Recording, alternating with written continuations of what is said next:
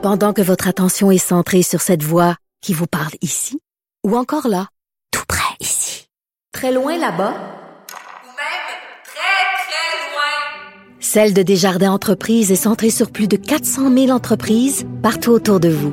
Depuis plus de 120 ans, nos équipes dédiées accompagnent les entrepreneurs d'ici à chaque étape pour qu'ils puissent rester centrés sur ce qui compte, la croissance de leur entreprise.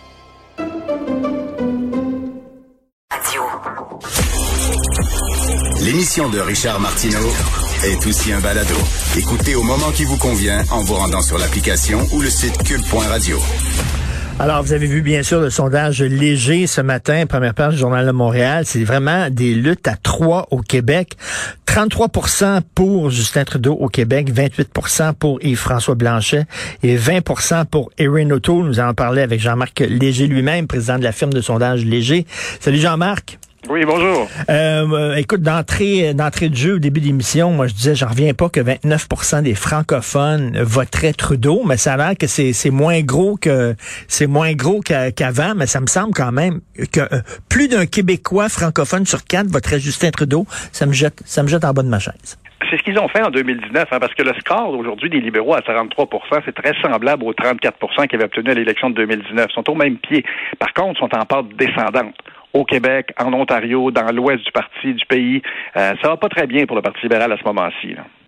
Ça va pas, pas bien, ça va pas bien du tout. D'ailleurs, le débat va être important ce soir. il va, falloir qu'il nous explique pourquoi on est en élection. Est-ce que ça va bien pour le bloc? Pas nécessairement bien, ça va pas mal non plus, mais ils avaient obtenu 33% dans les élections, sont à 28% dans le sondage, mais ils avaient tellement des majorités fortes dans les différents comtés euh, que leur députation elle semble assez solide, sauf dans une dizaine de sièges. Là, c'est pour ça qu'on parle de lutte à trois. Il y a des régions, Richard, là, où c'est serré. Prenons la région, par exemple, Mauricie, centre du Québec. Parti libéral à 29, Bloc québécois à 26, Parti conservateur à 25. ça, ça veut dire que des luttes très, très serrées dans chacun des comtés, notamment Shefford, Trois-Rivières, Sherbrooke. Ce sera des comtés qui sont, qui sont à surveiller. Il y a des comtés où c'est très serré. Écoute, le, le, le défi pour Yves-François Blanchet ce soir, c'est de, de parler aux gens qui veulent se débarrasser de Justin Trudeau, qui veulent tellement se débarrasser de Justin Trudeau qu'ils disent, ben, OK, j'ai voté bloc aux dernières élections fédérales, mais là, je suis prêt à voter conservateur parce que je veux pas le voir là. Donc, là, Yves-François Blanchet, il va falloir qu'il convaincre les gens pourquoi c'est important de voter bloc qui n'aurait jamais le pouvoir, puis qui peuvent pas déloger Justin Trudeau. Là. Ben, on se rappelle qu'en 2019, c'est au premier débat que Yves-François Blanchet a marqué des points. Ben oui, il avait commencé la campagne à 22, il a fini la campagne à 33. Il a gagné 11 points pendant la campagne, puis surtout à cause du débat où il a été exceptionnel. Mais c'est un inconnu. Là, aujourd'hui, les attentes sont plus élevées. Fait que c'est plus difficile pour Yves-François Blanchet. Il part de plus haut. Il y a 28% des intentions de vote par rapport aux 22 au moment du débat la dernière fois. Mais quand même, là, les, les attentes sont plus élevées. Il y a un nouveau aussi. Ça, ça joue beaucoup dans les débats parce que M. Singh, M. Blanchet, M. Trudeau étaient là la dernière fois. Les, les Les Québécois les connaissent relativement bien. Pour M. O'Toole, c'est un inconnu. quelle performance qu'il va y avoir, on, verra, mais il va être attaqué de toutes parts parce que c'est lui qui, est en pôle position maintenant. Et oui, c'est ça. Erin O'Toole, il va falloir qu'il montre que c'est un gars sympathique, chaleureux, euh, euh, gentil gentil. Puis il y a des facteurs aussi à, expliquer aux Québécois qui est Erin O'Toole, qui est le Parti conservateur, parce que le Parti conservateur fait peur. Euh, M. O'Toole est la version plus progressiste des conservateurs, contrairement à Andrew Scheer la dernière fois qui, qui mentait tous les jours. L'avortement, c'est pas important. Non, non, c'était quelqu'un qui était un anti-avortement. Hein. Et sur plein de sujets comme ça, pour M. O'Toole, il est davantage positionné comme étant un, conservateur de centre. Fait on verra comment il euh, comment il connectera, parce que les grandes politiques, ça va, mais le monde sont préoccupés par quoi? Le coût de la vie, l'accès au logement, avoir des emplois de qualité. Fait qu'au-delà, hmm. au-delà de leur bataille puis de leur bravade ce soir, là, qu'est-ce, qu'est-ce qui est utile pour l'électeur? C'est, là qu'on va voir lequel des, euh, des chefs va se, va se distinguer. Mais le premier débat, Richard, là, c'est lui qui crée l'empreinte la plus profonde dans une campagne électorale. Ben, c'est sûr. Est-ce que tu fais la différence euh, dans, dans, dans ton sondage, Jean-Marc? Est-ce qu'il y a, il y a les hommes votent euh, de tel bord puis les femmes de tel... Est-ce que tu fais homme-femme aussi? Ou... Oui, oui, oui, oui. Les femmes sont toujours un peu plus libérales. Par exemple, c'est, c'est 36% des femmes votent pour le Parti libéral contre 30 des hommes qui votent pour le Parti libéral. Fait que les hommes sont, les, femmes sont un peu plus libérales et les hommes un peu plus conservateurs. Mais la vraie distinction, Richard, c'est dans quel milieu vous vivez. Ceux, par exemple, qui vivent dans les milieux ruraux votent plus conservateurs. Puis plus on arrive en ville, plus les libéraux sont forts et plus le NPD est fort. Ça, c'était un premier facteur. L'autre facteur de fond d'un sondage, c'est qu'il y a beaucoup de jeunes qui votent pour la NPD. Un sur deux qui votent pour la NPD. Mais ils vont pas voter. Ben oui. si tout le monde votait, la NPD serait plus fort que ce qu'il va obtenir le, le 20 septembre prochain. Ben c'est ça, le NPD, enfin, il faut qu'il ait grugé le vote des jeunes euh, de- qui, qui votent libéral. Euh, Il faut qu'ils ramènent chez eux, mais il faut justement qu'ils passent le message de- de- d'aller voter. Ben, d'aller voter. Puis il y y, a trois inconnus. La première, le débat ce soir. Qui va performer? Quand je demande aux Québécois avant le débat, qui selon vous va gagner, euh, c'est le- les indécis qui gagnent. Un sur deux dit je ne le sais pas.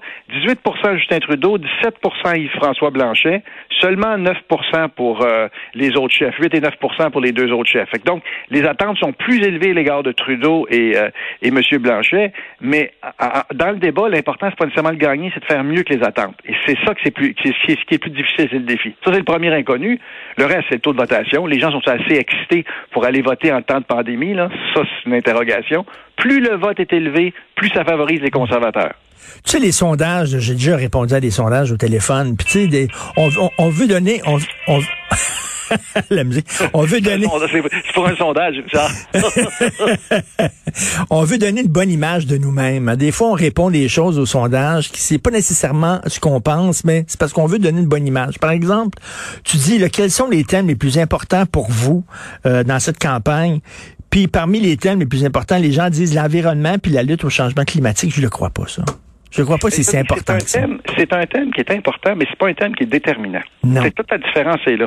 Fait que quand on fait, d'ailleurs, je vais pu- on publie quelque chose demain, nous autres, justement, là-dessus, euh, dans le National Post, là, sur ça, là, directement, en disant, regardez, entre ce qu'ils disent et ce qu'ils font, il y a deux, quoi, il y a deux éléments. Ben fait que oui. il y a différentes techniques. Fait que là, ce que je fais, par exemple, on va, on va- après avoir posé la question de base générale, là, où le changement climatique est toujours premier, deuxième, là, euh, pose la question maintenant, qu'est-ce qui est plus important, là? Je vous faites un choix. On protège l'environnement ou on crée des emplois? Puis on leur demande de faire un choix comme ça, Ah, par deux, là, ça, Et là, j'arrive à majorité. Et sais-tu, c'est quoi l'enjeu le plus important? C'est le coût de la vie. Ah oui. Ça devient numéro un dans la campagne. Puis moi, je suis persuadé que dans le débat de ce soir, là, beaucoup vont en faire partie parce que l'inflation commence à monter et les gens sont de plus en plus préoccupés par le coût des aliments qui montent partout. hein, vous voyez là, euh, parce que les, les, les, les, les marchés ont de la difficulté à avoir des stocks. Fait que là, les, les prix augmentent. Achetez-vous une piscine aujourd'hui, achetez-vous une maison aujourd'hui. Tout est plus cher. Fait que ça, là, tu vois, là, ça, c'est un vrai enjeu. Ça, c'est est ça, toujours là. c'est ça, c'est la classe moyenne, là, parce que les riches, ils s'en foutent que ça augmente, ils ont de l'argent, puis les pauvres, ils consomment pas parce qu'ils ont pas assez d'argent. Donc là, là, c'est la classe moyenne qui va, qui va choisir. là. La classe moyenne, puis pour le Québec, tout, tout ce qui est le 4-5-0, là. Pour l'instant, là, le bloc est encore très fort dans le 4-5-0, Rive-Nord, Rive-Sud, très préoccupés par les prix de la vie, ils sont très stressés financièrement, ils ont souvent deux travails, ils courent partout toute le long de la journée. Cette clientèle-là, c'est elle qui a voté CAC la dernière fois, puis là, elle est un peu plus, euh, un peu plus sceptique durant cette élection aussi, là. Puis c'est elle qui fait la différence, parce que la majorité des comtés sont dans, dans la boucle de Montréal, là. Et on voit à quel point Montréal se démarque. Là. On le sait, il y a deux Québec. Il y a, Montréal puis il y a le reste du Québec. Oui, Montréal, le reste du Québec. Électoralement parlant, il y a un autre facteur, c'est que les conservateurs sont très forts dans la région de Québec, Chaudière-Appalaches, puis ils rentrent dans Mauricie, centre du Québec. Fait que ce coin-là est très bleu conservateur. hein. Alors que quand tu t'approches de Montréal, tu es très bleu bloc, puis quand tu es à Montréal, tu es rendu rouge. Fait que dans le fond, électoralement parlant, là, c'est, il y a trois Québec. Là. Fait que c'est des campagnes différentes d'une, d'une région à l'autre. Richard, il y a une question dans mon sondage qui, qui, est- qui, qui est exposée, qui, qui, qui est important. On a demandé si la pandémie continue. Êtes-vous, êtes-vous plus euh, persuadé qu'on poursuit l'approche de M. Trudeau ou il faut vraiment changer d'approche?